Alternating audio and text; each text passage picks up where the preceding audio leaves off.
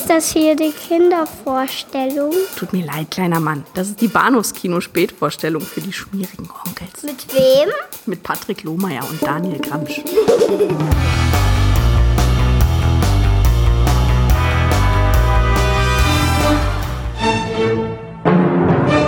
Heute Nacht wird eine Mordsache passieren. Ja, richtig Horrorshow. Das nächste Mal wird es nicht mehr bei der Erziehungsanstalt bleiben. Nächstes Mal wird es hinter schwedischen Gardinen. Ich kenne das Gesetz, Bastard. Gewöhnliche Verbrecher wie diese hier muss man über eine Heilmethode loswerden. Der kriminelle Reflex muss abgetötet werden. Ausgezeichnet. Er ist energisch, aggressiv, extrovertiert, jung, böse, gerade richtig. Es war grauenhaft. Natürlich war es grauenhaft. Nichts ist grauenhafter als Brutalität. Genau das lernen Sie hier. Hallo und herzlich willkommen zu Episode 319 des Bahnhofs Kino Podcast. Ich bin der müde Patrick und nee, der kranke Patrick und bei mir ist der müde Daniel, so rum, genau. Hi, hi, hi, meine kleinen Druggies. Bist du bereit für ein bisschen Horrorshow? Mm, ja, genau. Righty, right, right. Die Woche ist noch relativ jung und sie fühlt sich jetzt schon an eine Horrorshow für mich, denn ich glaube, ich kriege gerade eine fette Erkältung, aber wir müssen ja durch den nächsten Skandalfilm durch. Auf jeden Fall. Wir gehen mal wieder dahin, wo es weh tut. Mhm. Äh, und diesmal, glaube ich, ganz, ganz buchstäblich, also auch im Film selber. Ähm, bin sehr gespannt, wo uns das Gespräch hinführt, wenn wir heute reden über A Clockwork Orange von Ja. Kubrick. Die wichtigste Frage, die es vorneweg zu klären gilt, äh, im Deutschen ein äh, Uhrwerk Orange oder Uhrwerk Orange? Wie bist du aufgewachsen?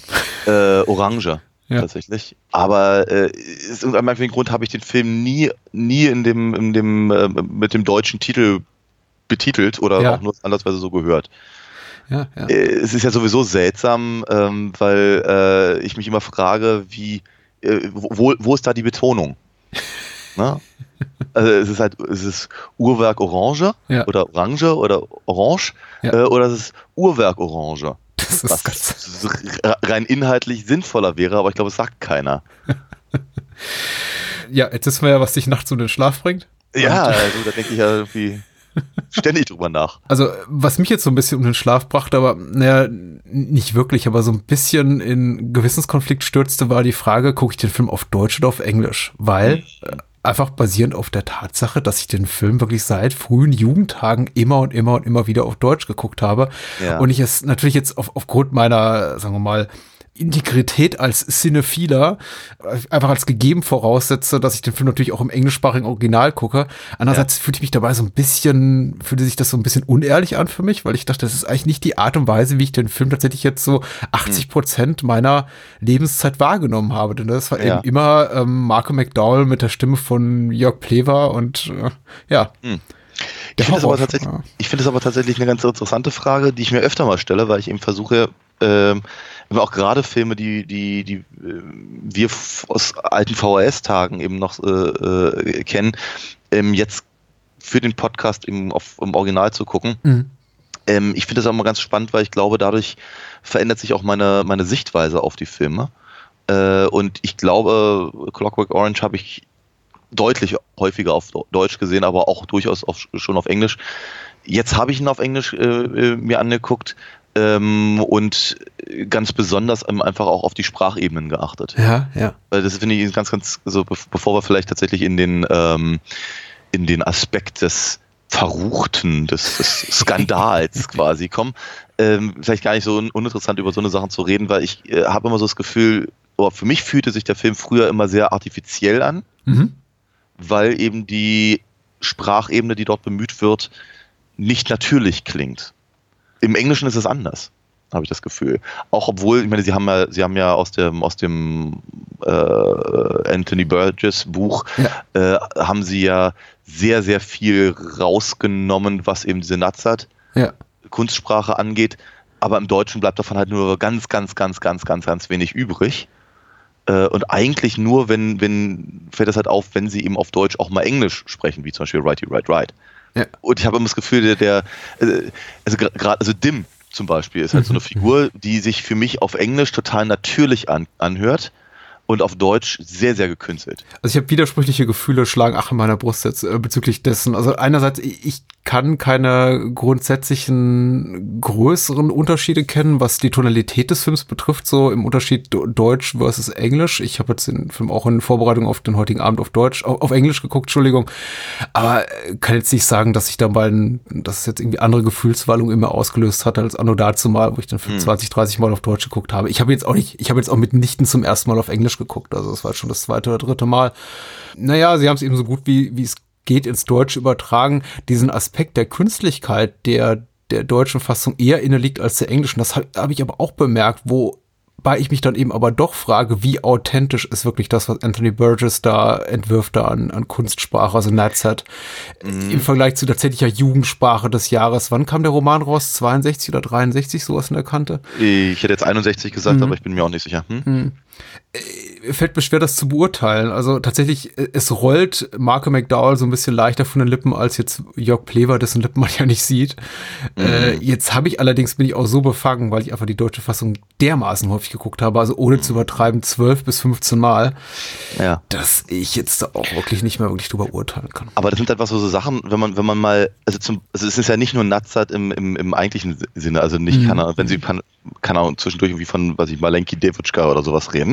Ja, klar. Ähm, sondern eben auch sowas wie, deswegen hatte ich gerade Dim halt reingebracht, der äh, halt in dieser einen, einen Szene äh, eben sagt, du wirst es besser kennen als ich, aber ich glaube auf Deutsch sagt er sowas wie ähm, ein bisschen müde vielleicht. Ja. Und wenn er, wenn er, wenn er, wenn er auf Englisch sagt, bit tired maybe, mhm. dann klingt das halt tatsächlich deutlich englischer, ein bisschen, bisschen stiff upper lippig tatsächlich. Ja, klar. Äh, und, und wenn, wenn aber eben, wenn irgendwie die Hälfte äh, des grammatischen Satzes fehlt im Deutschen, wirkt das eben nicht natürlich und nicht gestell, äh, äh, äh, eher gestelzt ja, als ja. halt in der, in, der, in der englischen Fassung. Das ist das, was ich damit meinte. Das halt irgendwie viel, viel von diesen Sachen. Und ich meine, darauf bezieht sich ja diese ganze Sprachebene sowieso sehr, sehr stark, äh, weil Alex, äh, Michael McDowell, sehr viel versucht, also dann, man, man, erlebt hier einen Menschen, der, der, der, der, der versucht sehr clever zu klingen, wenn er spricht und eigentlich ist er ziemlich doof.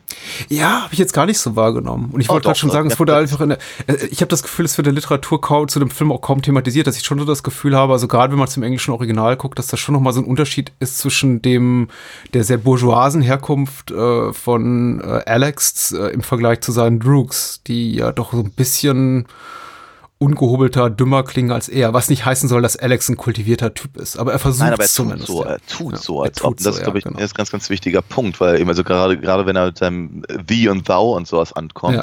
Während sich seine äh, Droogs keine Illusion hingeben, glaube ich. Nee, überhaupt nicht. Diesbezüglich. Kein, kein, kein bisschen. Ne? Aber er ist, er ist derjenige, der seinen Ludwig van hört. Ja, ja, klar. Und im Buch ist es ja tatsächlich noch, noch, noch ausgeprägter, äh, eben quasi wirklich jeden Tag auf dem absoluten Höhepunkt der aktuellen Mode gekleidet ist und sowas. Mhm. Ja, und das sind halt ähm, Dinge, die ihn halt tatsächlich mehr sophisticated erscheinen lassen sollen, als er eben tatsächlich eigentlich ist, weil er ja genauso in dem gleichen komischen Wohnblock äh, haust wie eben die anderen auch und so. Und das ist also, äh, ich, äh, bei, bei dem ist halt sehr, sehr viel, viel mehr Schein als Sein. Was, glaube ich, auch mit einer der, der, der, der, der wesentlichen Aussagepunkte des Werkes und welches Werk es auch immer, aber äh, der Geschichte an Sicherheit ist. ähm, und wir, das, das, sollte eigentlich nur ein ganz kurzer kleiner Exkurs sein. Mir fiel das halt ganz massiv auf, eben über, der, äh, über die Sprachebene, die mir halt jetzt im Englischen klarer erschien als im Deutschen. Das auf jeden Fall. Ich ich glaube, ich, ich erwähne es jetzt, jetzt, bevor ich später vergesse. Damit immer wenn ich sage, ich komme später nochmal drauf zu sprechen, dann vergesse ich es auf jeden Fall. Ich glaube, der einzige Punkt, wo ich wirklich tatsächlich äh, denke, die deutsche Sprachfassung ist der englischsprachigen Überlegen, äh, war jetzt bei wieder bei, äh, bei Anblick der schauspielerischen Leistung von, von Patrick McGee der einfach für mich im Deutschen so ein bisschen besser rüberkommt, weil er so ein bisschen zurückgenommener ist und im englischen Original eben tatsächlich mhm. eine sehr, sagen wir mal, unkonventionelle schauspielerische Leistung darbietet, die, ähm, die ich gewöhnungsbedürftig finde. Mm. Aber äh, das ist jetzt, glaube ich, auch eher so eine Geschmackssache als wirklich ein objektiv mess bemessbares Qualitätskriterium. Es ist nicht, es ist, es ist, es ist nicht naturalistisch, was er da tut, nein. Ja, ja. Ähm, ich glaube, ein, ein, ein britischer Kritiker nannte es irgendwie nicht nur ein Verbrechen gegen die Menschlichkeit, aber ein, ein, ein Verbrechen gegen die Kunst des Schauspiels, was er macht.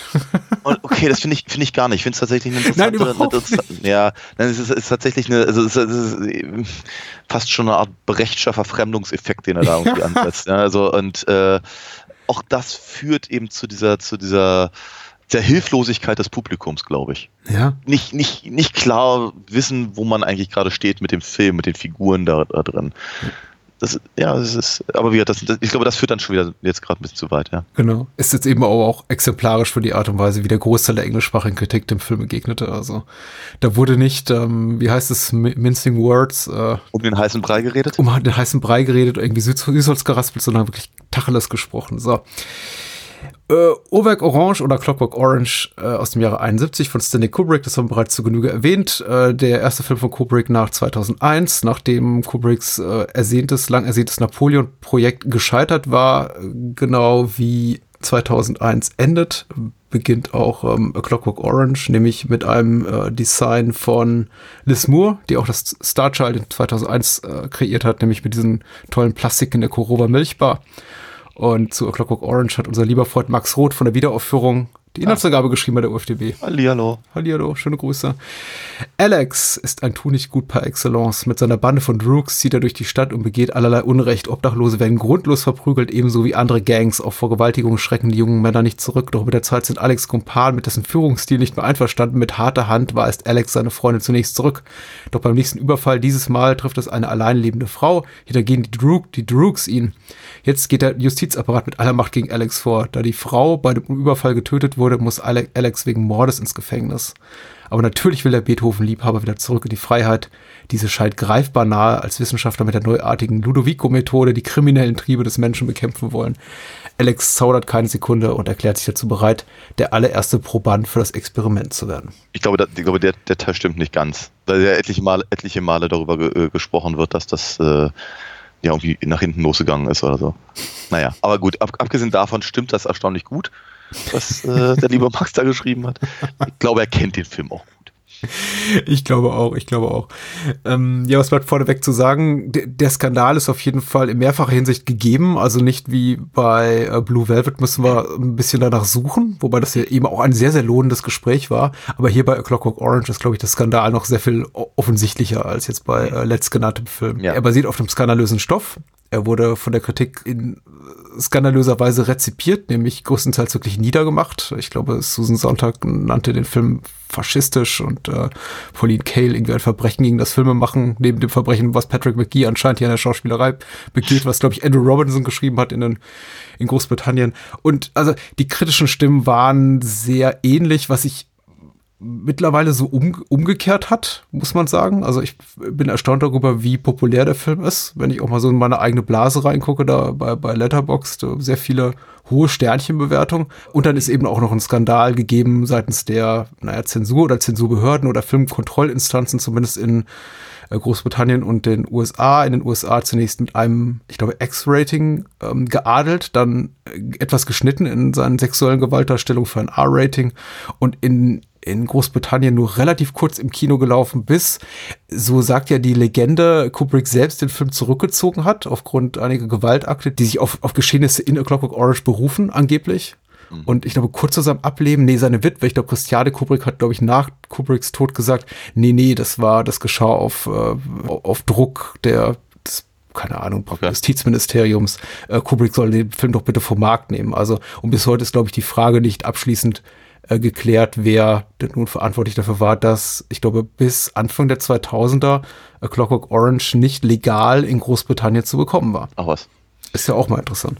Ja, das war mir, war mir, war mir so gar nicht bewusst. Ich glaube aber, dass der Film auch immer noch durchaus ein sehr heikles Thema ist. Also mhm. ähm, äh, wie der Zufall es so wollte, lief er äh, gest gestern Abend gerade in einem Freiluftkino in Berlin hätte ich nicht vorher schon geguckt, wäre ich sogar hingegangen. Einfach um mal rauszufinden, wie, wie, wie der Film halt einfach auch in einem solchen Setting halt dann wirkt. Mhm. Und wenn ich mich nicht irre, wird er auch immer noch genau so angekündigt. Aber das ist durchaus ein Film, der weiterhin polarisiert und auch durchaus einfach ähm, mag als Meisterwerk gefeiert werden, aber dennoch ähm, er trifft Leute. Ja nach wie vor. Was trifft den Menschen? Was glaubst du allem voran? Was, was trifft Menschen heutzutage noch? Das ist eine, pff, ich kann, da kann ich, da kann ich nur mutmaßen. Ich weiß nicht, ob, man, ob du das wirklich von mir möchtest. Ähm, Na klar, ich meine, dafür Na, sind wir hier. Ich habe, also meine persönliche Hypothese ist eben einfach, dass der Film äh, rein von seiner Machart, von den, von der, von der Cinematografie quasi, von den Bildern, von den, von den Set-Designs, Mhm. vom, überhaupt vom, vom, auch vom, vom Figurendesign, äh, einfach Meisterwerk brüllt. Und zwar aus jeder, aus jedem einzelnen Frame. Ja. Das heißt also, du, du, du als Zuschauer siehst hier etwas, was offenkundig einen ganz, ganz großen Wert hat. Und dann werden aber eben äh, Dinge gezeigt, die, die verhältnismäßig unkommentiert bleiben. Also zumindest, zumindest moralisch, ethisch sehr, sehr vage nur, nur, nur sind und die eben einfach, ich meine, da werden halt Leute zusammengeprügelt und eben vergewaltigt und umgebracht und das auf, auf, auf auf im höchsten Maße ästhetisierte Weise, ohne aber dann irgendwie, was ich so ins, ins Gorige zu gehen. Also, was, also du, du kannst es nicht, du kannst es eben einfach nicht als Schlock abtun. Nee, du, du, musst, du, du, du musst eben die Ästhetik des Films in irgendeiner Form gutieren und ich glaube, das tut ganz schön weh. Ich glaube, dieser Bruch zwischen dem Ästhetischen und dem Inhaltlichen ist tatsächlich auch was, was viele Leute einfach kalt erwischt hat. Viele, sagen wir auch Kritiker, nicht nur Teil des Publikums. Ich meine, von denen kenne ich keine Stimmen. Ich weiß nicht, wie es Menschen ging, die den Film 71 im Kino gesehen haben. Ich habe meine Eltern nochmal gefragt. Ich dachte, na gut, die, altersmäßig käme das hin, dass sie den Film damals im Kino gesehen haben, weil sie reden auch heute noch gerne davon, was, was der Exorzist für ein Schocker war und äh, erzählen davon Geschichte. Ich dachte, na, vielleicht haben sie auch Clockwork Orange gesehen und äh, wissen was zu berichten, aber leider ähm, ohne Erfolg.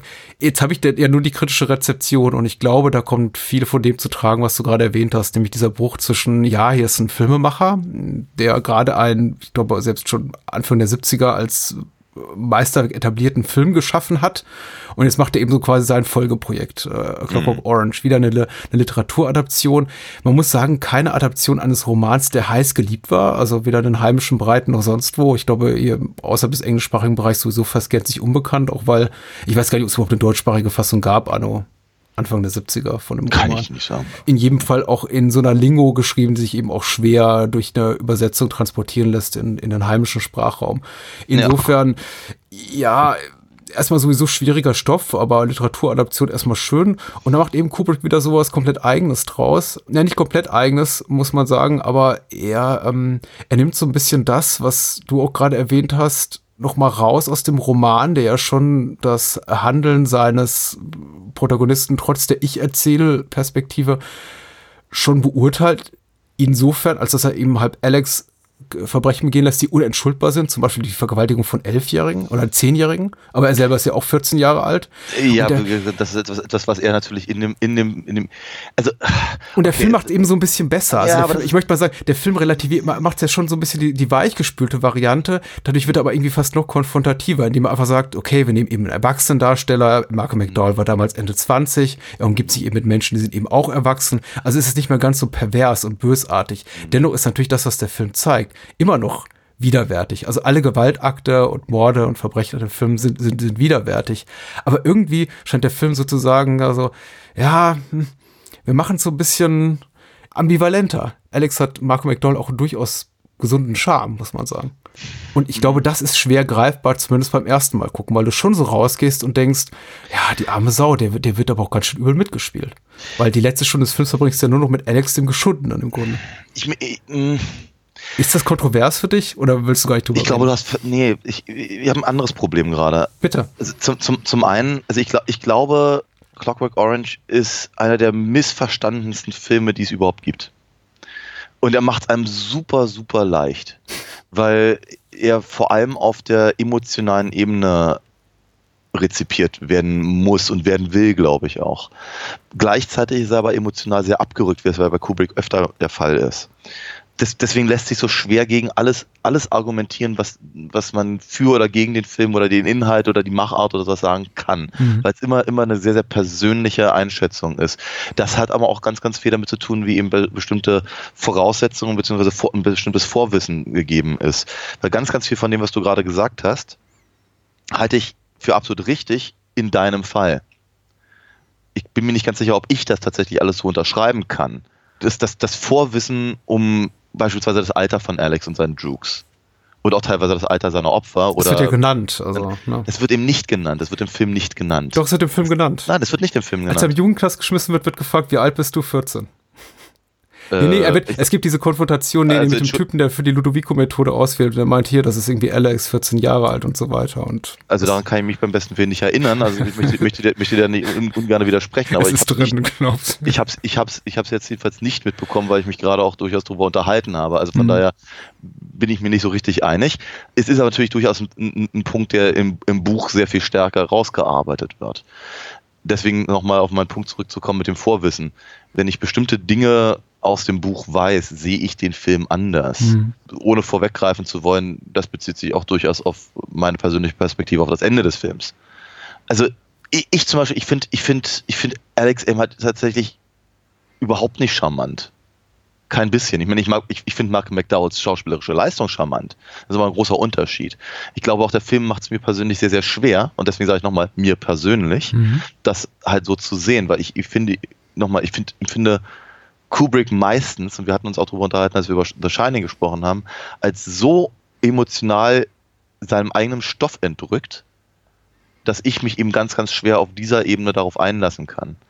Der, der, der Punkt, den du gesagt hattest, von wegen, wie wir erleben halt den jetzt als den geschundenen Alex halt im letzten Teil des Films, das ist für mich zum Beispiel Teil der Farce und weist auf die Erzählstruktur hin, nicht auf die Geschichte, nicht auf irgendeinen Plot oder auf die Story von der Figur, sondern es ist im Prinzip die äh, das, das ganze das ganze Ding ist eine ist eine Gesellschaftsfarce.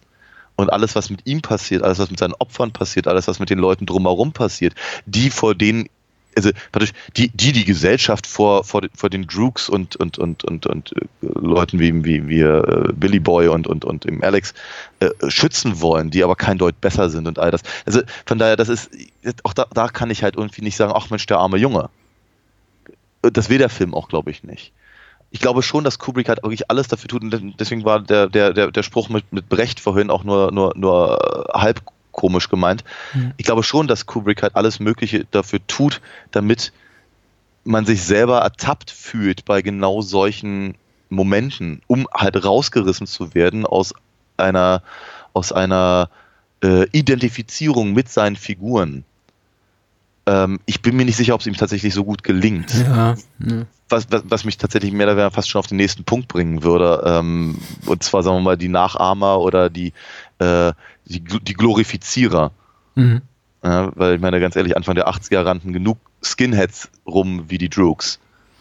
Weißt du, das war, das Ja, war, das war, das war durchaus, das war durchaus ein angesagter Stil in, in nennen wir es mal Gegenbewegungen, ja. Und wenn man mal den Text der, der, der Toten Rosen zuhört, dann hat, höre ich zumindest, raus, die haben den Film auch nicht verstanden. Aber ja, das ist ein anderer Punkt. Ja, der war eben auch, also der war auch popkulturell sehr präsent tatsächlich. Die Tatsache, dass ich so darauf rumreite, auf jetzt meinem, auf meiner gesunden Portion, aber mitnichten jetzt umfassenden Menge an Hintergrundwissen, die ich zu dem Film angesammelt habe im Laufe der Jahre. Das ist jetzt nicht der, der Tatsache geschuldet, dass ich mich jetzt für diese Podcast-Episode drei Wochen hinter Bücher geklemmt habe und sonst wie viel dafür arbeite, sondern einfach, weil der Film halt die ganze Zeit da war.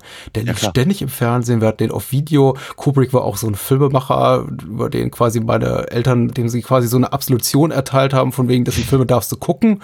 Andere böse amerikanische kapitalistische Filmemacher nicht, aber ihn eben schon. Genau wie Hitchcock. Also ich durfte im Alter von zehn ungesunde Sachen gucken, wie Clockwork Orange und Psycho, wo ich gegen ich Star Wars, glaube ich, zum ersten Mal mit zwölf oder dreizehn gesehen habe. Okay.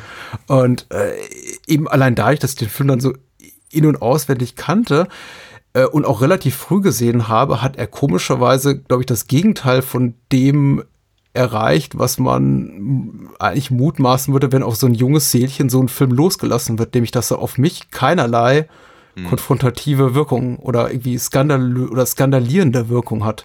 Ich habe Ja. ihn niemals wirklich als Skandalfilm begriffen und auch bis heute fällt es mir schwer, ihn als solches zu begreifen, ihn als solchen zu sehen.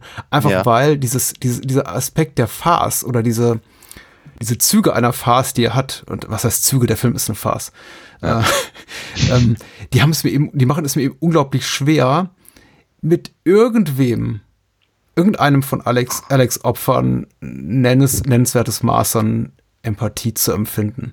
Was nicht heißen soll, dass es nicht absolut schrecklich ist, wenn zum Beispiel Alex diese Vergewaltigung relativ früh im Film begeht, also diese Gruppenvergewaltigung zu Singing in the Rain. Ja. Klar, und mittlerweile bin ich alt genug, dass ich dann eben auch das, das äh, cinematische Erbe da beschmutzt sehe, was ihm dann eben viele Kritiker vorgeworfen haben. Aber das habe ich natürlich als Jugendlicher nicht gesehen. Da war das für mich einfach ein lustiger Song. Ich habe da auch Singing in the Rain oder hier, du sollst mein Glücksstern sein, zu Deutsch auch noch nie gesehen. Also das hatte für mich jetzt irgendwie keinerlei konfrontative Wirkung. Mhm.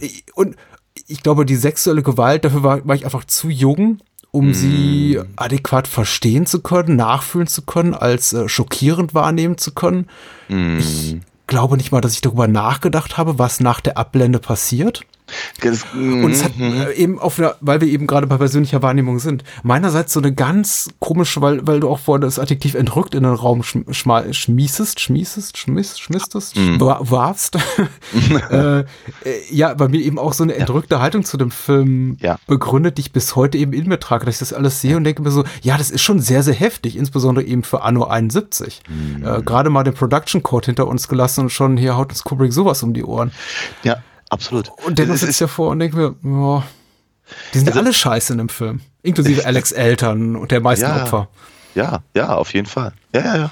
Nochmal, ich glaube, das ist auch mit einer der Grundaussagen. Aber ähm, ich meine, er macht das ja immer auch sehr, sehr clever. Ne? Mhm. Weil wir, wir, wir, sehen natürlich, sagen wir mal, äh, wie, wie halt Dim äh, die, die, die Frau festhält und Alex eben sich quasi bereit macht. Ja?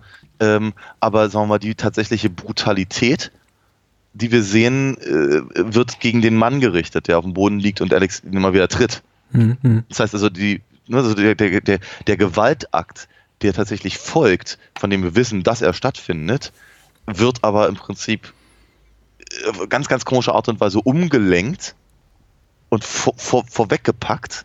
Und das macht ja mit uns als Publikum auch was. Ja. Das, das mag eben auch so ein, so ein, so ein, so ein, so ein Wirkungsding halt einfach auch sein, dass man sagt, ähm, okay, ich habe jetzt hier was gesehen, das ist halt recht heftig. Und das, was ich nicht sehe, es muss mindestens genauso, wenn nicht sogar heftiger sein. Mhm. Und, und, und, und sowas macht er ja relativ häufig. Ich meine, te- teilweise, also gerade zum Beispiel, wenn, wenn, wenn, wenn dann äh, Alex halt bei dieser Ludovico-Methode da ein, angeschnallt ist äh, und wir ähm, eigentlich nur aufmarschierende Nazis sehen, Ja. da ist ja nichts Schlimmes bei. Also ich meine, doch, ist es schon, aber ich meine, es sind keine schlimmen Bilder in dem Sinne. Ja, richtig. Äh, ja. Ähm, aber wir wissen ganz genau, was gemeint ist. Weil wir die ganzen wirklich schlimmen Bilder schon gesehen haben. Genau, wir sehen keine Nazi-Verbrechen, wir sehen eben Nazis. Truppenaufmärsche, Paraden, genau so. Ja. Ähm, nur ist es ja so, also das, das, das sagt er ja später, dass er, dass, dass es irgendwelche Aufnahmen aus dem, irgendwelche Aufnahmen aus dem Konzentrationslager gesehen hätte. Mhm. Wir als Publikum sehen es nicht. Aber wir wissen qua Assoziation, was halt gemeint ist. Und ähm, ich glaube, so eine, so, eine, so eine Sachen macht der Film relativ häufig und spielt damit halt ganz, ganz stark eben einfach mit der, äh, gar nicht mal mit der Erwartung, sondern vielmehr mit der, mit der Wahrnehmung außerhalb der tatsächlichen filmischen Wahrnehmung. Ja, weißt du, und ich weiß nicht, ob der Film auf, auf der Ebene geglückt ist, denn ich glaube, für mich ist der Gesinnungswandel von Alex bis heute nie so wirklich nachvollziehbar geworden. Das ist ja keiner. Das ist ja keiner. Das ist ja keiner. Das ist ja der Witz an der ganzen Geschichte und jetzt kommt Naja, doch. Nee, Ja. nicht Gesinnungswandel, nicht, nicht ein, kein authentischer Gesinnungswandel, aber er wird ja quasi umgepolt. Also bei ihm im Kopf wird er irgendwie, er wird halt so darauf gepolt, bei dem Anblick von Gewalteinwirkung oder sexueller Gewalt insbesondere Übelkeit zu empfinden, sich übergeben zu müssen und quasi wie so ein Taschenmesser zusammenzuklappen. Ja, ist eine Pav Pavlovsche Genau. Reaktion. Ja. Aber wie kommt er dahin? Und das ist mir eben irgendwie bis, bis zum heutigen Tag schleierhaft geblieben, weil auch der Film kein wirkliches Interesse hat, das äh, einigermaßen irgendwie adäquat zu zeigen, sondern eben einfach nur wirklich exemplarisch diese zwei, drei längeren Sequenzen von ihm im Kinosessel mit den Augenklammern und das ist alles ganz, ganz furchtbar. Aber was da genau geschehen ist, bleibt eben sehr, sehr vage. Ja, also das ist Konditionierung. Das Ja. ist natürlich, ich glaube, das ist, da hat der Film wirklich kein Interesse dran. Nein. Zu, zu erklären, wie das funktioniert. Ähm, ich bin mir nicht ganz sicher, wie viel, wie viel Interesse Burgess tatsächlich da daran hatte. Ich glaube, es ist Mhm. auch nicht viel ausführlicher äh, im, im, in, der, in der Buchfassung.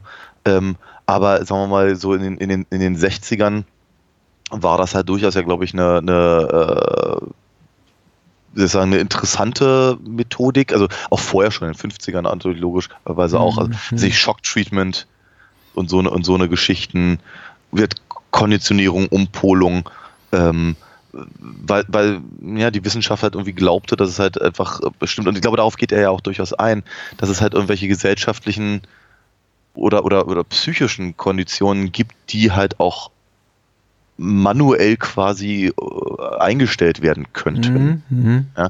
Be- Bewusstseinsfragen, äh, äh, also ich denke an diese ganzen Leary-Geschichten mit LSD und was nicht alles und sowas. Also sind so, so, so, so Dinge, die die ganze Counterculture hat sich ja durchaus durchzogen in irgendeiner Form. Ich glaube, da braucht man auch nicht näher drauf einzugehen. Man muss, glaube ich, nur erkennen, dass das, was da passiert, eben kein Gesinnungswandel ist, sondern eben etwas von außen praktisch dr- drüber gestülptes oder, oder von innen nach außen gepoltes oder ge wie auch immer. Mhm. Ähm, das heißt, es ist eben keine eigene Entscheidung. Alex trifft ja die Entscheidung auch nicht, weil er ein besserer Mensch werden will, sondern weil er aus dem Knast wäre. Ja. Und dass die Gesellschaft glaubt, eben im Prinzip Menschen, also das ist ja auch, ich glaub, nochmal, diese ganze gesellschaftliche Frage ist, glaube ich, elementar wichtig, weil sich eben hier keiner Gedanken drüber macht. Sie sagen, ist das alles ethisch? Oder, oder gibt es vielleicht Probleme, die anderweitig äh, angegangen werden müssen? Nein, überhaupt nicht. Mhm. ob, das, ob das jetzt die Eltern sind oder der, der, der, der touchy Counselor da und, und, und oder die, oder die, die, die, die, die Knastleute oder eben die ganzen Wissenschaftler, äh, die, die sind so in ihrem in ihrem Wissen, was halt das Richtige ist, bestätigt, dass sie permanent alle das Falsche tun. Ja, ja, ja. Du, du, du, du kriegst ja ganz, ganz viele verschiedene Gesellschaftsideen quasi. Ja, ähm, ob das jetzt eben der, der, der, der äh, geradezu militärische Wärter ist im, im, im, im Knast oder die, äh, die Wissenschaftler, die eben glauben, dass sie halt mit, mit praktisch per Knopfdruck Menschen ändern können, damit sie halt Teil der Gesellschaft sind, ohne sich darüber Gedanken zu machen, was das mit denen tatsächlich tut. Hauptsache, sie können es. Ja. Oder der, der Politiker, der eben das offenkundig überhaupt nicht durchschaut, aber äh, wiedergewählt werden möchte. Und so. Ähm, und all, alle, alle sind sie, alle glauben sie tugendhaft zu sein. Und alle glauben sie, was, was für, für, für den Erhalt ihrer Gesellschaft zu tun. Mhm. Mhm. Und jetzt ist der Moment gekommen, wo ich gerne auf das letzte Kapitel eingehen möchte, das nicht im Film ist. Weil Alex tut das auch. Ja, das ist richtig. Das, das, das, ist, das ist ein ganz, ganz wesentlicher Punkt. Ich bin, also für mich scheitert der Kubrick-Film immer daran, dass die Pointe nicht drin ist. Oder dass die Pointe eine andere ist. Fragezeichen. Ja, natürlich, ja. Die Pointe, äh, ma- pff, also es, heißt, es heißt ja, dass, dass Kubrick irgendwie das letzte Kapitel nicht kannte und wenn er es gekannt hätte, hätte er das nicht genommen. Ja. Ähm, das könnte interessant werden, das mal zu erörtern. Aber die, die, die Pointe ist eben, dass Alex eben ganz genau, also auch, auch zu seiner, zu seiner Brutalinski-Drug-Zeit, auch als Opfer im, der, der, der, der, der, der, der Methode und auch im Knast Teil, also praktisch ein, ein Teil der Gesellschaft, beziehungsweise te- zum Erhalt der Gesellschaft beiträgt. Mhm. Und wenn, wenn er im letzten Kapitel dann eben mit seinem, seinem alten Kumpel, ich glaube, Pete hieß er, der, der relativ wenig auftaucht im Film, Ja. halt da sitzt und, und, und sie feststellen, äh, eigentlich sind sie zu, zu alt für den Scheiß. Äh, und die ganzen jungen Leute gehen ihnen eigentlich ehrlicherweise über, über, über äh, die Hutschnur und außerdem, vielleicht wird es langsam mal Zeit, irgendwie rechtschaffender Teil der Gesellschaft zu werden, stellen sie ja fest, dass sie im Prinzip, sie sind, sie sind Teile eines Uhrwerks. Ne, was eben Ja. mit, auf den, mit auf den Titel der ganzen, des ganzen Werks verweist. Der Titel des Romans wird tatsächlich im Roman niemals erwähnt, aber er wird offensichtlich gemacht eben durch die Art von Gesprächen, insbesondere ja genau in diesem abschließenden Kapitel, das Pete und Alex führen das Gespräch. Das ist schon richtig. Ich, ähm, also für mich ist relativ eindeutig nachvollziehbar, wenn man Kubricks Werk auch so ein bisschen erkennt, warum er sich eben für das pointiertere oder sagen wir mal vielleicht aus seiner Perspektive gewitztere oder auch ähm, zynischere Ende entschieden hat. Ja. So sehr bin ich auch nicht in dem Text oder zu dem Text belesen, also zu A Clockwork Orange, dass ich weiß, ob das wirklich so stimmt. Ich würde es auch für eine gut für eine gute Ausrede halten, ja mittlerweile irgendwie so filmhistorisch verbürgt und besiegelt ist und jeder glaubt einfach, dass Kubrick das nicht kannte, aber ich glaube ehrlich gesagt nicht wirklich dran. Ich glaube, äh, es ist jetzt keine 1 zu 1 Kopie von sowas wie Dr. Strangelove, aber äh, Kubrick ist jetzt sagen wir mal nicht unbekannt dafür, das Ja. äh, Ende so zu spinnen, dass man irgendwie mit so einem, ähm, naja, Carrie-Gefühl aus dem Kino geht und sagt, boah, nochmal so ein Knalleffekt kurz vor Schluss.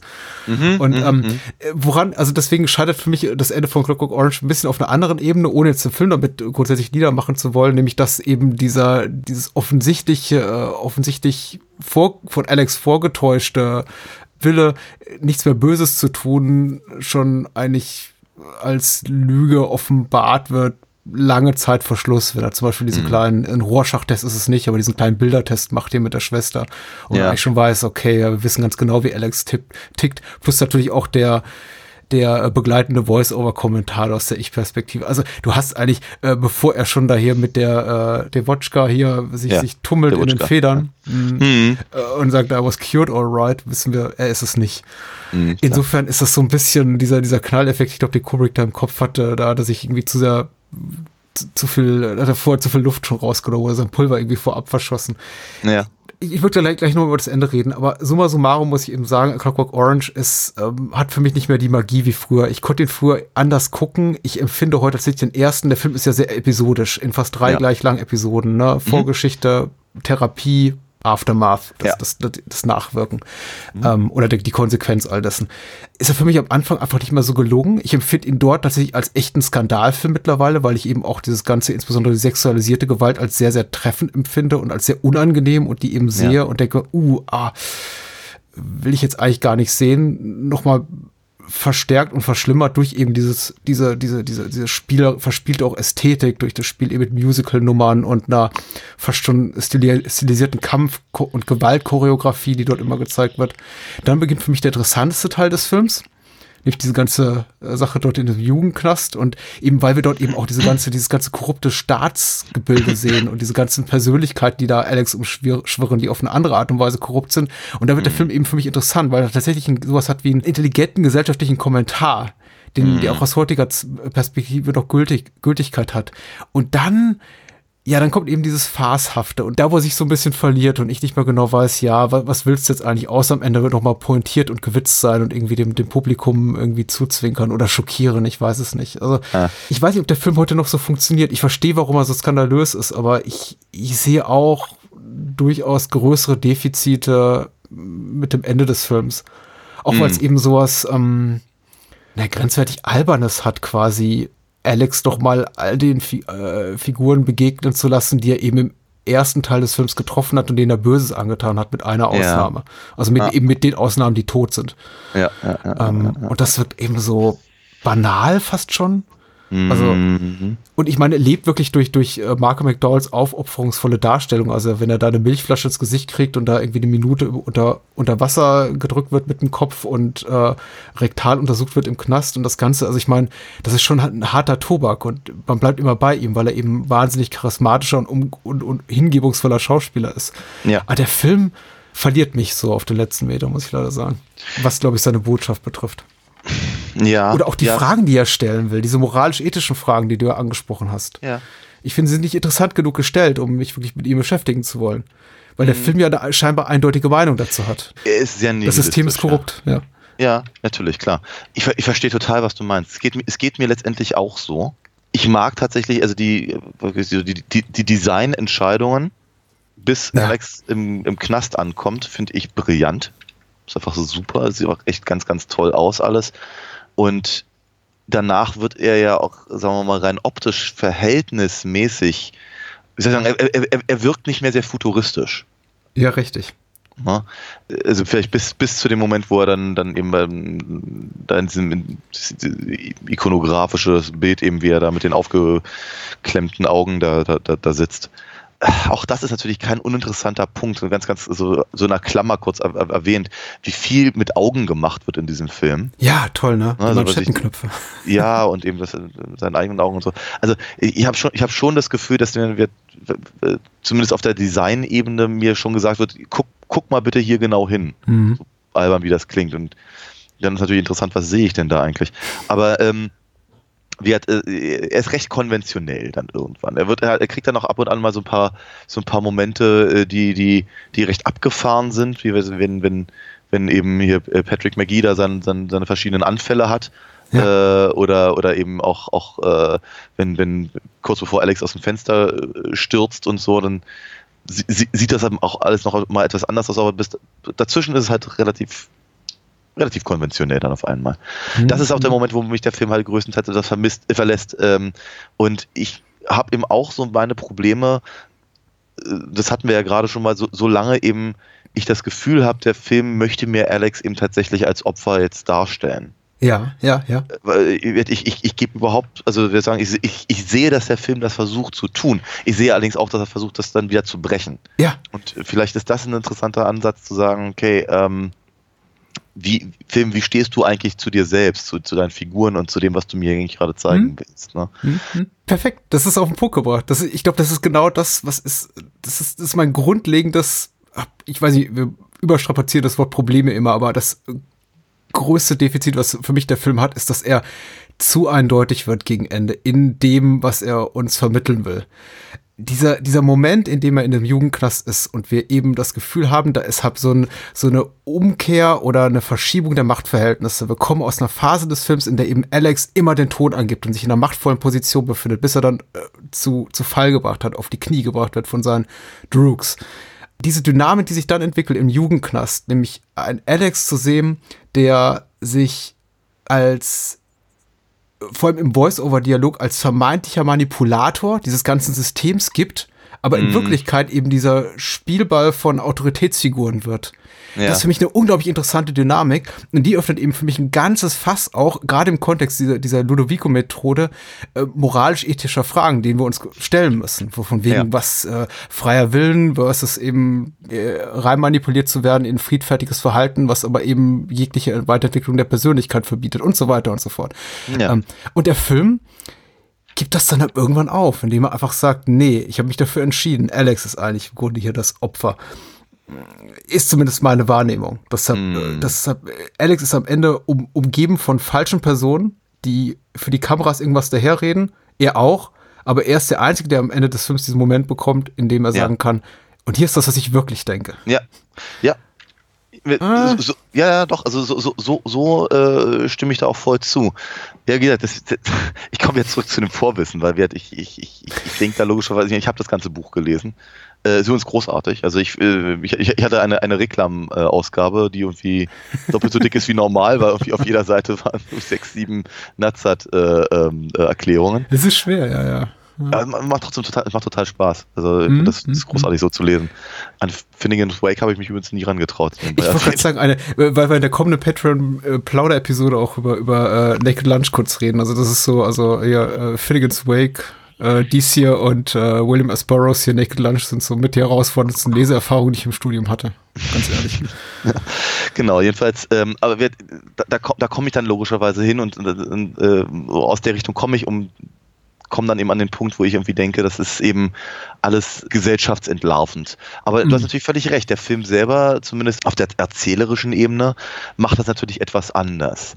Also zu, zumindest zeigt er mir ver- ein- einen vermeintlichen Alex, der eben in Charge ist, Mhm. äh, um dann, um dann äh, selber eins auf, auf den Deckel zu bekommen, um äh, dann zu glauben, dass er sie alle reinlegt, aber noch mehr eins auf den Deckel zu bekommen, Ja. um dann ein, ga- ein armes Würstchen zu sein und auf einmal haben, sind, sind die, seine, seine ganzen Opfer auf einmal die, die, die Arschlöcher, die sich, die sich endlich an ihm rächen äh, können. Äh, die- die- die- der, Mhm. Film tür, der, der Film türmt die Scheiße ja schon sehr hoch auf auf ihn. Ne? Also ob das jetzt Ja, seine, seine, seine alten Droogs sind, die jetzt mittlerweile prügeln in den Bullen äh, sind, äh, ob das seine Eltern sind, äh, und oder die äh, noch noch noch geiler hier der äh, äh, Julian äh, Mhm. nee nicht Julian Julian ist ja der ist der Helfer von von von äh, Mr. äh. Alexander ähm, Richtig, ja. Darth Vader, David Ja, Prowse, ja. Hm. ja großartig ja ich habe vergessen wie der wie der wie der Untermieter heißt von von Ach so, ja, ja. der- Hm. ja genau äh,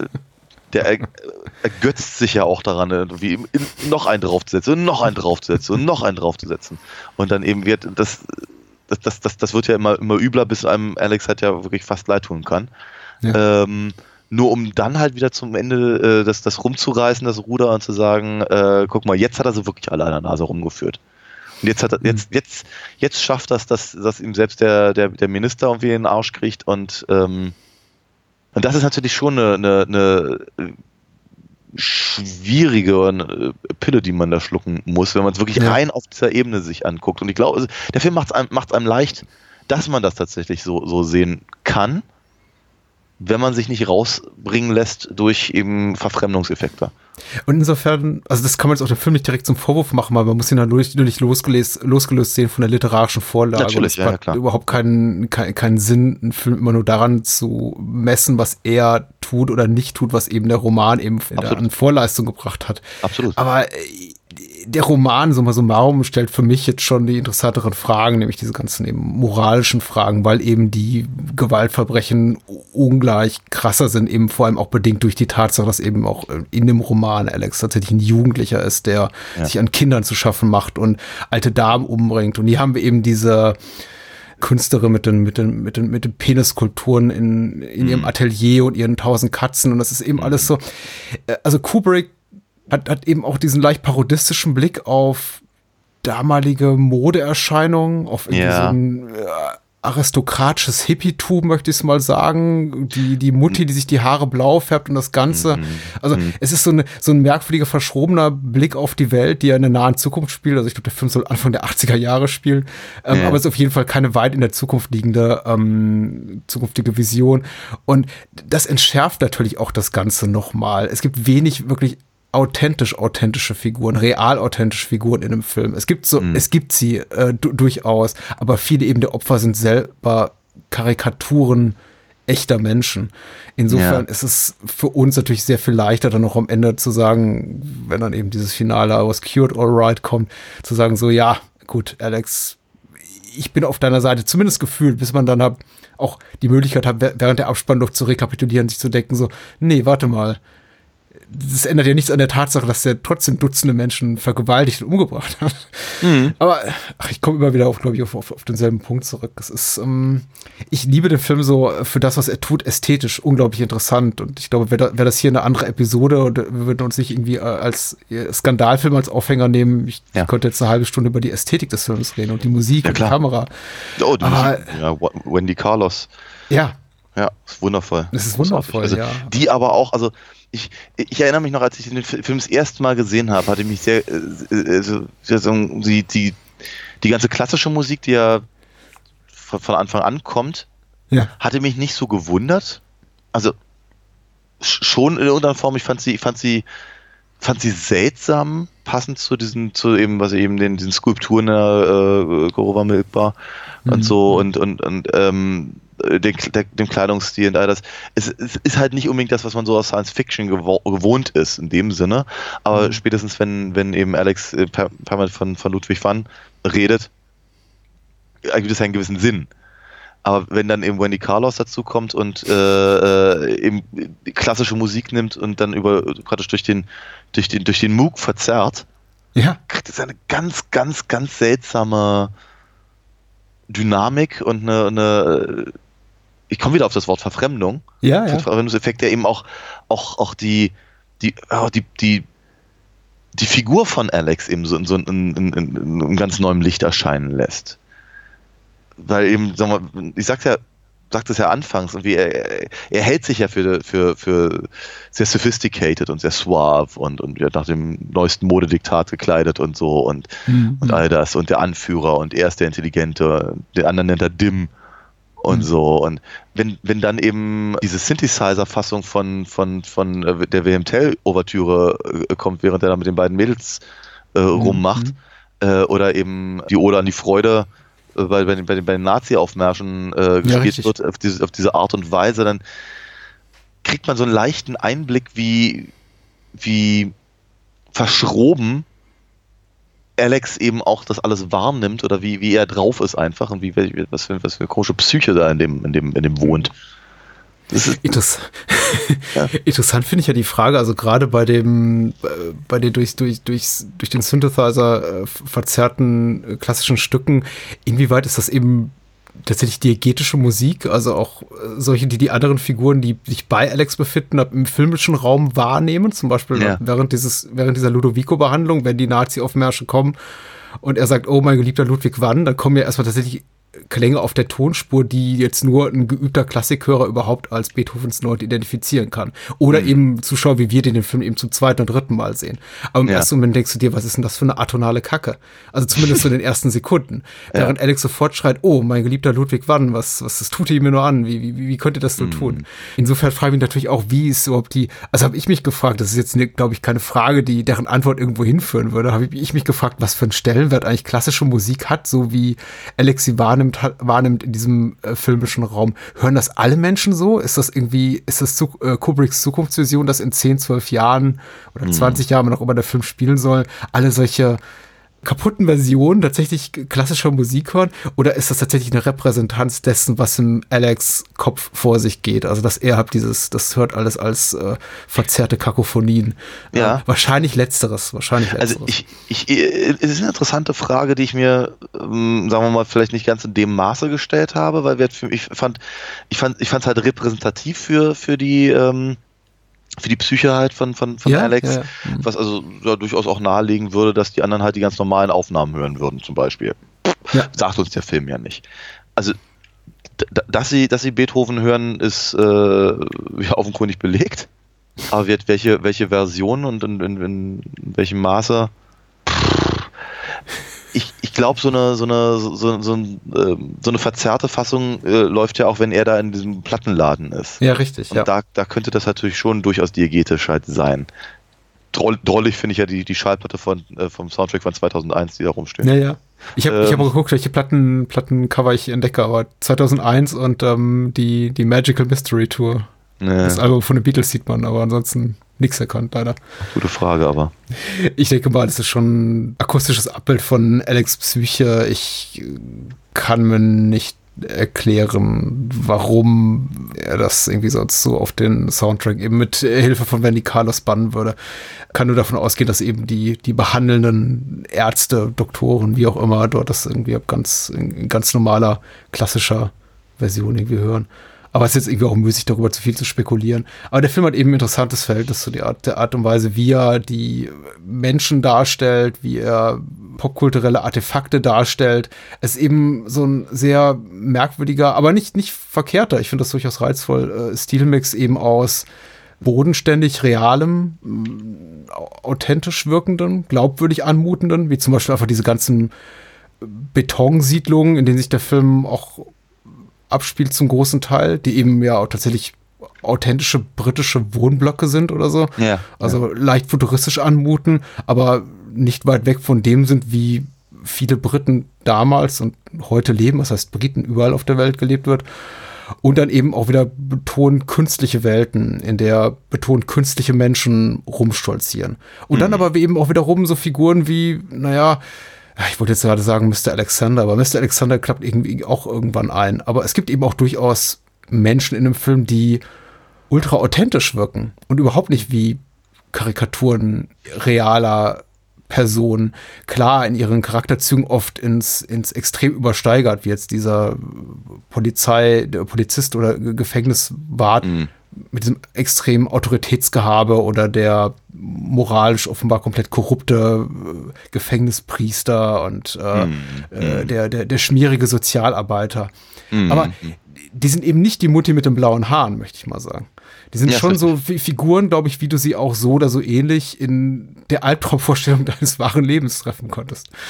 Und das finde ich eben ganz interessant. Also, dass der Film eben auch durchaus wagt, ist ästhetische Brüche zu vollziehen, also einfach ästhetisch einen Schritt weiter zu gehen, so auch schon in den Bereich des Fantastischen, aber dann eben doch auch in vielerlei Hinsicht wirklich sehr, sehr geerdet zu sein, um mich niemals vergessen zu lassen, ja, das, was wir sehen, das sind schon noch so echte Personen, denen wird echtes Leid angetan. Und das sind echt widerliche Menschen. Aber wie gesagt, vielleicht eine, eine widerliche Person zu viel, sodass es mich eben letztendlich dazu führt, zu sagen, ja, so richtig tut's mir auch nicht leid um die meisten. Ja. Außer natürlich um die weiblichen Vergewaltigungsopfer. Ja, Sei hier nochmal ausdrücklich gesagt. Das ist schon ein böser Film. Also. ja durchaus. Ist er heute noch skandalös? Also ich, ich, glaub, ich, glaub, ich glaube auf jeden Fall, dass er heute auch immer noch, vor allem wenn man ihn nicht so gut kennt, einen Schlag in die Magengrube bedeuten kann. Was ich halt immer, immer seltsam finde, ist, äh, ist, ist halt dieser Nachahmungsaspekt. Ja. Den kann ich, den kann ich halt beim besten Willen nicht nachvollziehen. Das, das, das ja, keine Ahnung, da vielleicht fehlt mir da was für oder so. Das ist so, Aber, eine, das ist so eine Tyler Durden-Sache irgendwie, habe ich auch das Gefühl. Das ist, Mm, ja, ja, ja, ja, ja. Das also noch ich genauso- schlimmer. Ja, ja, das kann ich ja genauso wenig nachvollziehen. Ich glaube, ich glaube, ich glaube, was ich halt immer, immer noch am aller, aller schlimmsten finde, und ich hatte es ja vorhin mal ganz kurz erwähnt, ist, ist diese Textpassage aus Hier kommt Alex. Nur ein paar Jugendliche sind frustriert. Nein, sind sie eben nicht. Sind also sind bestenfalls gelangweilt, aber äh, schlimmstenfalls sind sie eben ein Rädchen im Getriebe, weil eben genau diese ganze, diese ganze ähm, die, die Sozialarbeiter, die Polizisten, die Gefängniswärter, die Wissenschaftler mit ihrer Ludovico-Methode, inklusive und dann immer noch die, die Politiker und die von der Opposition, die brauchen die ja. Deswegen tut ja keiner wirklich was dagegen, weil es ist, es ist, jedem nützt es in irgendeiner Form was. Und wenn es nur dafür da ist, um sich selber in seiner, in seiner eigenen ähm, Rolle bestätigt zu fühlen. Ja, klar.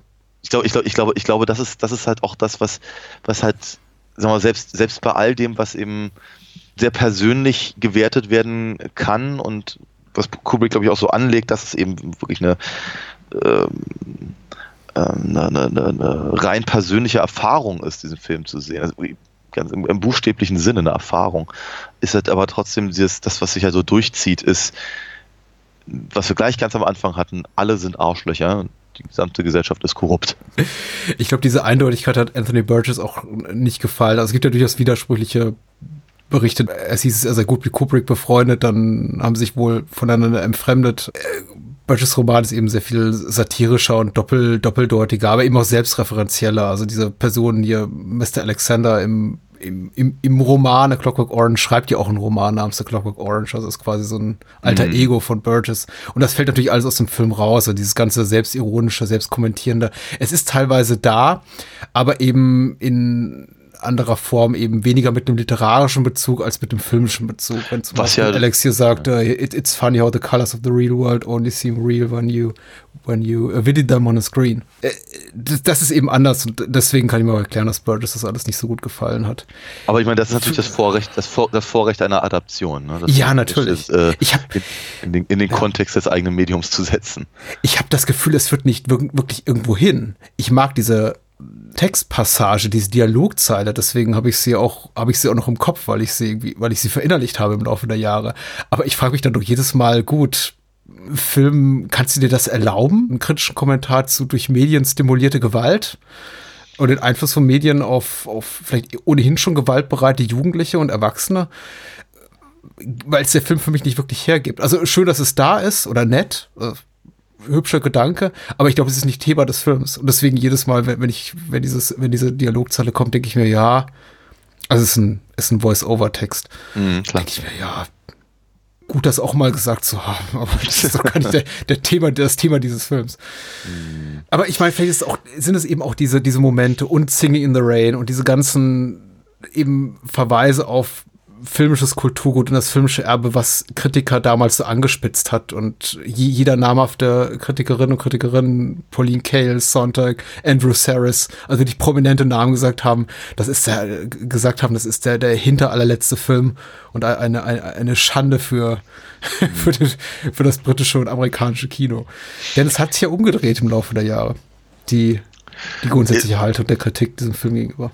Ja, wobei ich da mal das Gefühl habe, dass es halt vor allem auf der ästhetischen Ebene äh, ähm, ja, ich glaube stattfindet. Ja, aber ähm, trotzdem, ja, ich meine, es hat, es hat sich auch ein bisschen was getan, so in der Adaptionsforschung äh, äh mehr oder weniger, mhm. dass es eben einfach nicht mehr schlimm ist zu sagen, ja, das ist aber nicht im Buch drin. Ja, sondern dass man sagt, okay, aber das ist ein Film und deswegen macht er was, was für den Film relevant ist.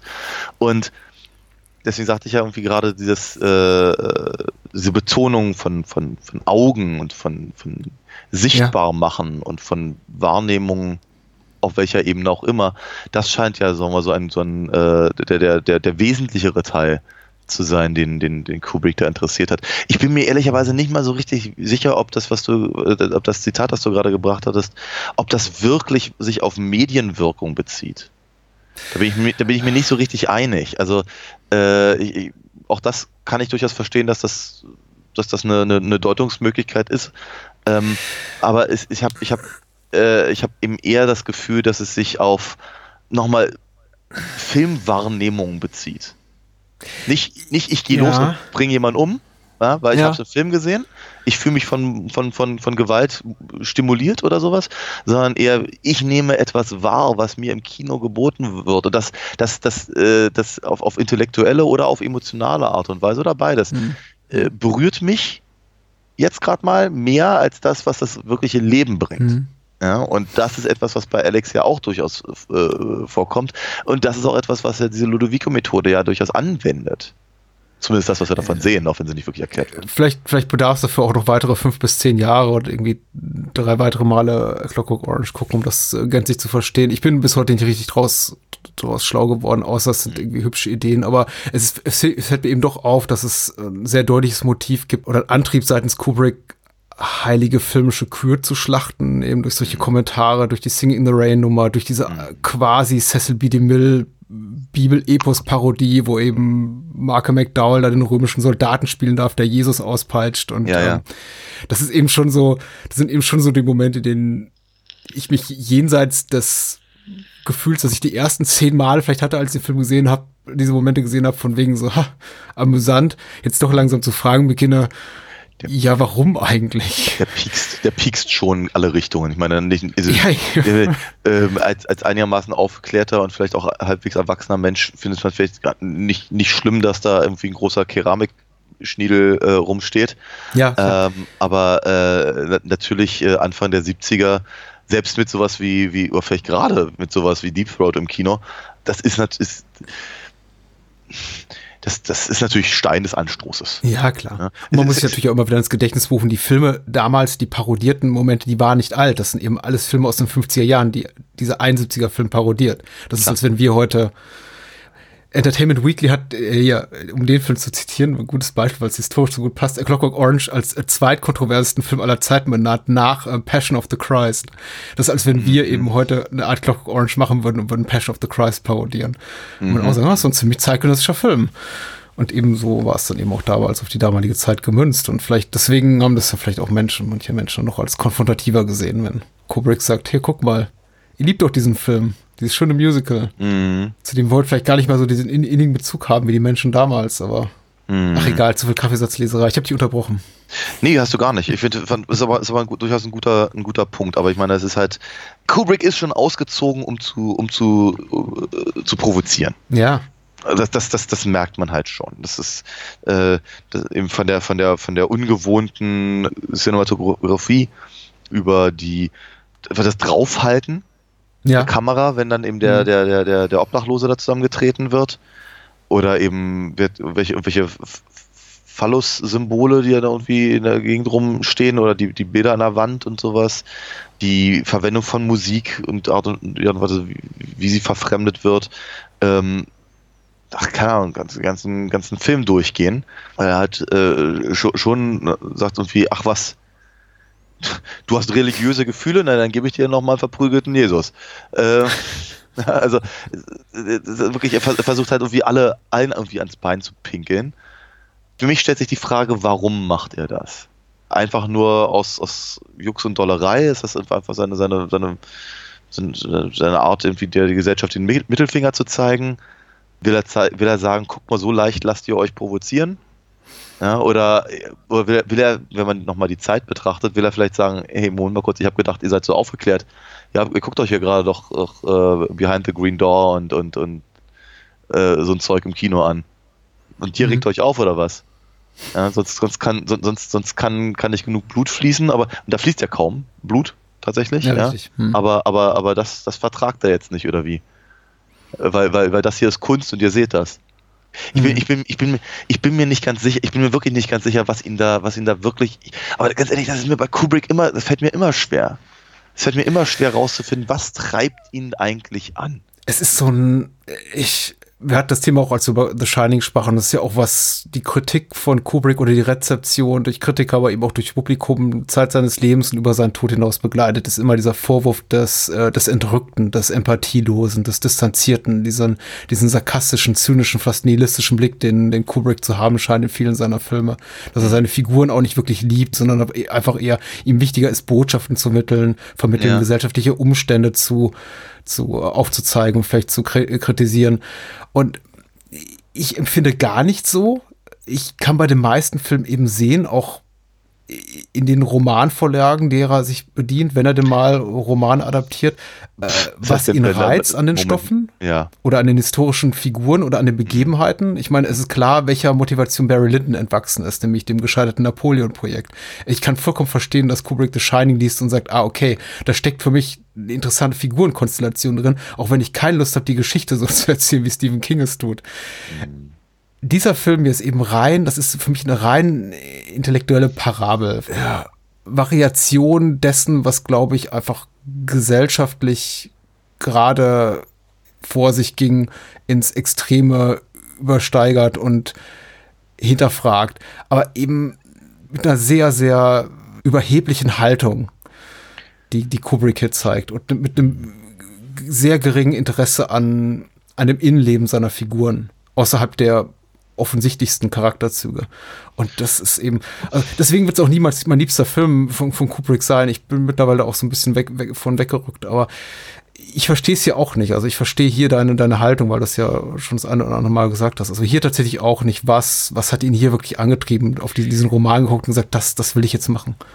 Aber das ist, das ist ein großer Punkt. Du sagtest, wenn, wenn er mal eine äh, Romanverfilmung macht, mir fällt gerade spontan, also mit Ausnahme vielleicht von den ersten drei seiner Filme, fällt mir nichts ein, was nicht auf dem Roman basiert hätte.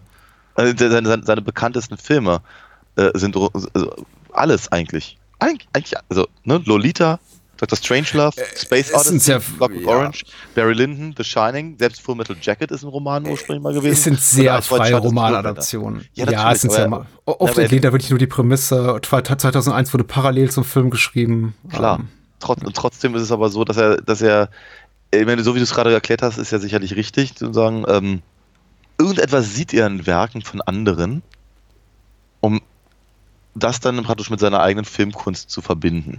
Nun bin ich, ich bin, ich bin nun wirklich kein Kubrick-Experte oder, oder habe mich auch, ich hab mich ehrlicherweise im Studium auch so gut wie gar nicht damit auseinandergesetzt. Was schade ist, weil wir hatten, glaube ich, eine Junior-Professorin, die sich damit sehr gut auseinandergesetzt hat. Aber egal. Ähm, so, jedenfalls verstehe ich aber eben, also ich, ich, diese, diese, diese äh, empathische Entrücktheit und all das, das hatten wir ja nur wirklich schon mal bei, bei, bei The Shining. Ich selber möchte eigentlich auch lieber sehen, dass es ihm um Themen geht mhm. und weniger um seine Figuren, aber es fällt mir oftmals schwer rauszufinden, welches das Thema denn wohl ist.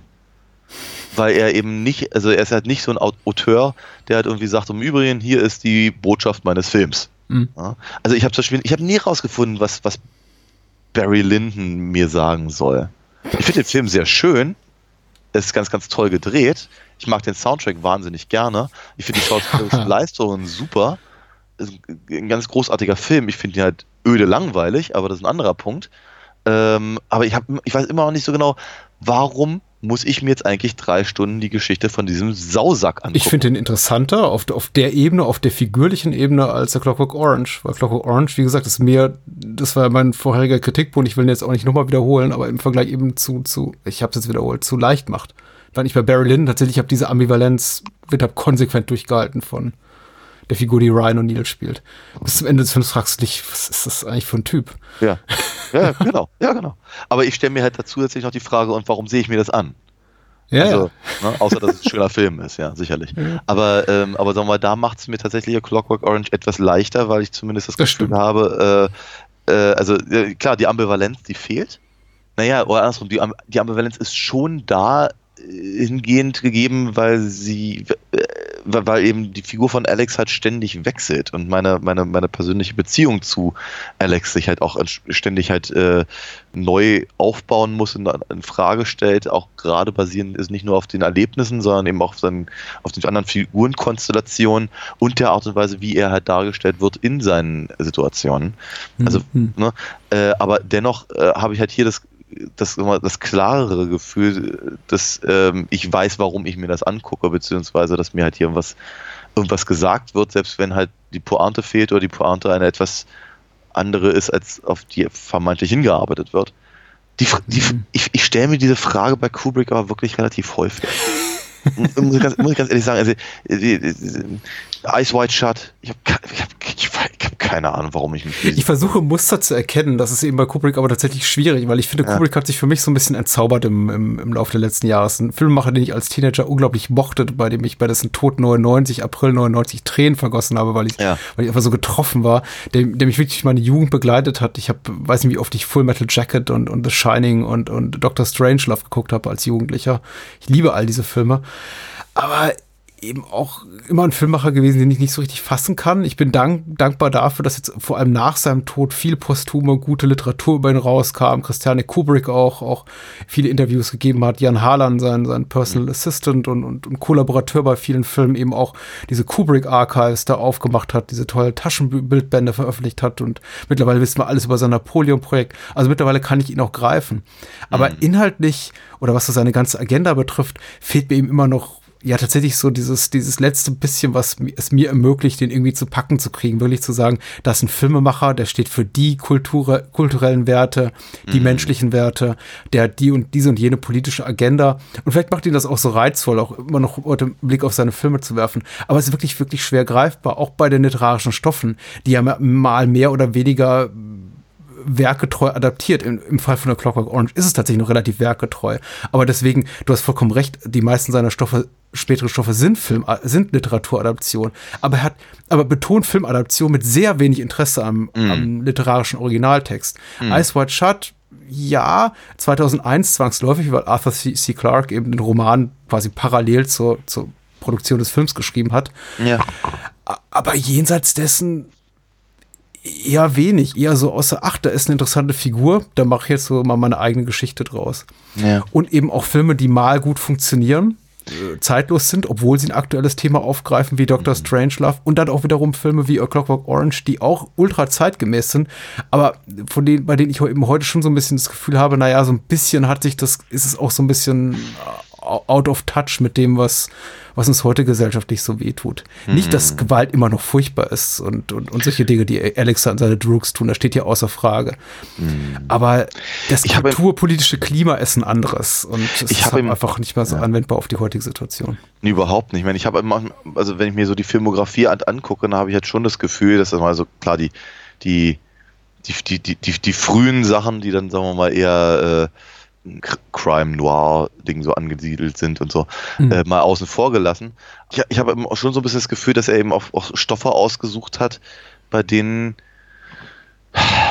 seine eigene Reputation auch einfach weitergeführt wurde. Ja. Also dass, dass, dass, dass er sich eben einfach mal 62 an die, an die Verfilmung von Lolita getraut hat, hat ihn natürlich sofort einfach mal in, in, in, in in den ähm, ins Blickfeld gerückt. Ja, klar. Ja? Und, und äh, so, so, so zieht er das halt weiter durch. Spätestens im, äh, ja, ich meine, ja, eigentlich schon mit Spartakus, also einfach dieses, dieses riesen dieses Monumentalding da, ja. Da, wobei das war eine reine Auftragsarbeit. Ja, also. natürlich, trotzdem, aber es ist, es ist ja trotzdem monumental, ja, und dann, natürlich, äh, dann, natürlich. dann, dann, dann, äh, dann halt mit Lolita relativ kleinen Film, aber dann eben mit Space Odyssey halt dann gleich wieder irrsinnig auf, bauen und im Barry Lyndon natürlich auch nochmal und so.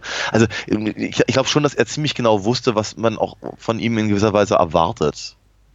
Und, und ja. das, das, zum Beispiel, das ist zum Beispiel so meine, meine Einstellung zu Eyes White Shut, dass ich irgendwie das Gefühl habe und wieder wollte einfach nochmal ein bisschen polarisieren hier. Und naja. Hat er ja auch noch getan, obwohl er es nicht mehr miterlebt hat. Das ist richtig, ja.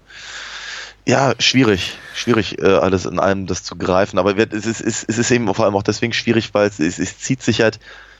Ich meine, er hat, er hat ja eben durchaus den Hang zu, er hat ja den Hang zu äh, gesellschaftlichen Kommentaren. Mhm. Ähm, aber ich habe nicht das Gefühl, dass diese Kommentare einheitlich sind. Ne? Also wenn, wenn, du, wenn du sowas anguckst wie Path of Glory zum Beispiel, Wunder, ja. ich glaube, mein, mein, persönlicher Lieblingsfilm von Kubrick, mhm. äh, dann ist es halt eine, eine, eine eine, eine, eine deutliche, sehr, sehr menschliche Perspektive auf, ähm, auf, auf, auf, äh, auf Militarismus, überhaupt auf Krieg an sich und auf, auf äh, eigenständiges Denken und so weiter und so fort und eben äh, auch, auch verhältnismäßig emotional für seine, für seine Verhältnisse. Ja, aber äh, natürlich. Ja. Ähm, und wenn ich dann aber eben im Gegenzug Full Metal Jacket mir angucke, habe ich eben nicht das Gefühl, dass eben, ich meine, klar, da, da liegen ja dann auch, auch äh, mal eben 30 Jahre dazwischen. Aber ähm, tr trotzdem habe ich eben nicht das Gefühl, dass da ein einheitliches, ein einheitliches Bild entsteht, ja. obwohl die Thematik verhältnismäßig ähnlich ist. Dr. Strangelove hat ja auch, sagen wir so, farceartige, äh, nein, Satire, ähm, ähm, hm. die eben ein sehr, sehr, sehr, sehr ernstes Thema, ein sehr, sehr, zu dem Zeitpunkt ja auch sehr, sehr großes Thema nimmt, äh, dann eben ironisch bricht um damit ein ziemlich klares Statement halt auch abzugeben über die, über die, die Absurdität und die Sinnlosigkeit der, dieser, dieses, dieses, des, des, des Kalten Krieges. Und wenn er jetzt mit A Clockwork Orange nochmal eine Farce als, als, als Subgenre nimmt, dann sind die beiden Filme trotzdem komplett unterschiedlich. Ich meine, ja, wird inhaltlicher sowieso, aber einfach auch seine Herangehensweise ist halt eine ganz, ganz andere. Also ich habe das Gefühl, eben bei, bei Dr. Strangelove ist er viel, viel komischer. Ja, natürlich. Und, und, ja. und Clockwork Orange ist halt vor allem bösartig. Deswegen sollte man ja auch Satire nicht mit Komödie verwechseln. Das Nein, nein, äh, machen ja leider viele Menschen.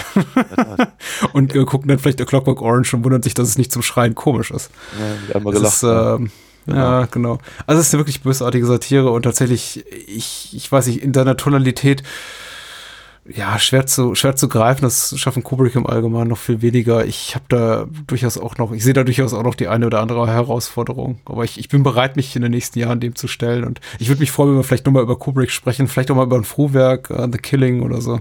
ja, sehr gerne. Ich finde ja ehrlich gesagt, das ist nicht reizlos. Ja, auf jeden Fall. Ich meine, ich, ich, ich möchte mal so sagen, also sagen wir über Lolita muss ich nicht unbedingt reden, da finde ich den Adrian Lynn-Film deutlich interessanter. Ja, Ähm, ich wollte gerade sagen, ich weiß auch gar nicht, ob es karrieretechnisch so eine schlaue Entscheidung war, zu sagen, wir nehmen wirklich ein anerkanntes Meisterwerk der amerikanischen Literatur und ich verfilme das, weil jeder wusste, er würde scheitern. Und obwohl jetzt der Film nicht schlecht ist, Lolita ist meinst du jetzt? natürlich der Film von Kubrick, also Kubricks Lolita Ja, ja. nicht schlecht ist, ist es natürlich äh, ein armseliges Ding im Vergleich zu Nabokovs Roman. Ja, natürlich, klar. Aber ähm, wo, wobei er, glaube ich, ja sogar selber das Drehbuch geschrieben hat, ne? War das nicht so? Aber ich glaube, ich glaube, das ist die, also die Karriereentscheidung war halt dann, glaube ich, eher so, huh, da traut sich einer ran. ja, und, Ich weiß nicht, ob man es braucht. Ich muss doch äh, Fatih Akims Verfilmung von der Goldene Handschuh sehen. Das ist auch so ein Film, an den ich mich nicht rantraue, weil ich denke so, ja, das ist ein großartiger Roman, aber der steckt so voller Widerwärtigkeit und Abgründe. Ich weiß nicht, ob ich den Film sehen muss. Aber vielleicht ist es auch irgendwann einfach Pflicht, wenn ein Roman einfach groß genug ist, ihn zu, ihn zu adaptieren, ihn irgendwie auf die Leinwand zu bringen. Ich weiß es nicht. Auf Clockwork Orange schien- niemand gewartet zu haben. Ich meine, es verging ja, verging ja über zehn Jahre, glaube ich, zwischen Romanveröffentlichungen und dem hier, aber äh, das macht es interessanter oder fragwürdiger. nee, ich glaube, ich glaube nicht, dass den irgendjemand auf dem Schirm hatte in dem Sinne. Nee. Gut. Wie Ja. fit wird immer gut zum Ende jetzt äh, schwungvoll. Keine Ahnung. Okay, dann lass es das gewesen sein. Ist ja auch spät genug. Ich, äh, ich muss meine Nase mal vom Laufen stoppen. Vom Laufen stoppen? Vom Laufen stopfen wollte ich sagen. Nein, stoppen natürlich. Äh, währenddessen kannst du uns natürlich schon mal verraten, einen der beiden Filme, über die wir äh, nächste Woche sprechen. Ja, ich Auf die wir uns freuen können. Leichtere Kost. auf, auf, ja, ich bin, ich bin ganz, äh, ganz, ganz happy, ähm, sagen zu können, dass wir endlich, nachdem ich, glaube ich, äh, den lieben Patrick seit gefühlten zehn Jahren mindestens, so lange machen wir es ja noch gar nicht, immer wieder trieze, reden wir endlich über Labyrinth. Die Reise ins Labyrinth von äh, Jim Henson aus dem Jahr was? 86 mit David Bowie und Genau. Jennifer Connelly. Und der Ja. Liebreizung, genau, Jennifer Connelly, die eine wirklich gute Zeit hatte, ne? Mhm. Ich war ja so verliebt. Erst, erst äh, Once Upon a Time in America und dann äh, das hier. Und ich glaube, im selben Jahr, nee, ein Jahr vorher hatte sie noch mit äh, Dario Argento Phänomena gemacht, die ich natürlich viel, viel später erst gesehen habe. Natürlich. Aber auch da ganz, ganz liebreizend. Ähm, und zurzeit sprechen wir über einen Film, der kam ein Jahr zuvor raus, auch dem Fantasy-Genre entsprungen von Ridley Scott, Legend oder Legende mit Tom Cruise und Mia Sarah, der mich sehr viel mehr verstört hat im jugendlichen Alter oder in jungem Alter als der Clockwork Orange. Und nicht zu, Darüber ver wird dann re zu reden sein nächste Woche. und nicht zu verwe- äh, vergessen natürlich noch Tim Curry. Natürlich, natürlich. Der Fürst der Finsternis persönlich. Mhm. Gut. Schön war's. Ja, So einigermaßen. so weit es geht, genau. genau. Also Kommt dann, gut in die Nacht. bye bye.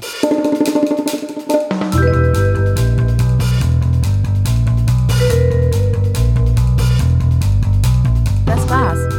Mehr Bahnhofskino und die Bahnhofskino Extended Edition gibt es bei iTunes, Spotify und überall, wo es gute Podcasts gibt. Kennt ihr bereits Daniels Comics? Auf alinafox.de erfahrt ihr alles rund um seine legendäre Meisterdiebin und ihre Abenteuer. Und denkt bitte daran, eure Unterstützung durch eine Patreon-Patenschaft oder PayPal-Spende sichert diesem Podcast das Überleben. Unter bahnhofskino.com findet ihr alle Möglichkeiten, uns unter die Arme zu greifen. Vielen Dank fürs Zuhören und adios.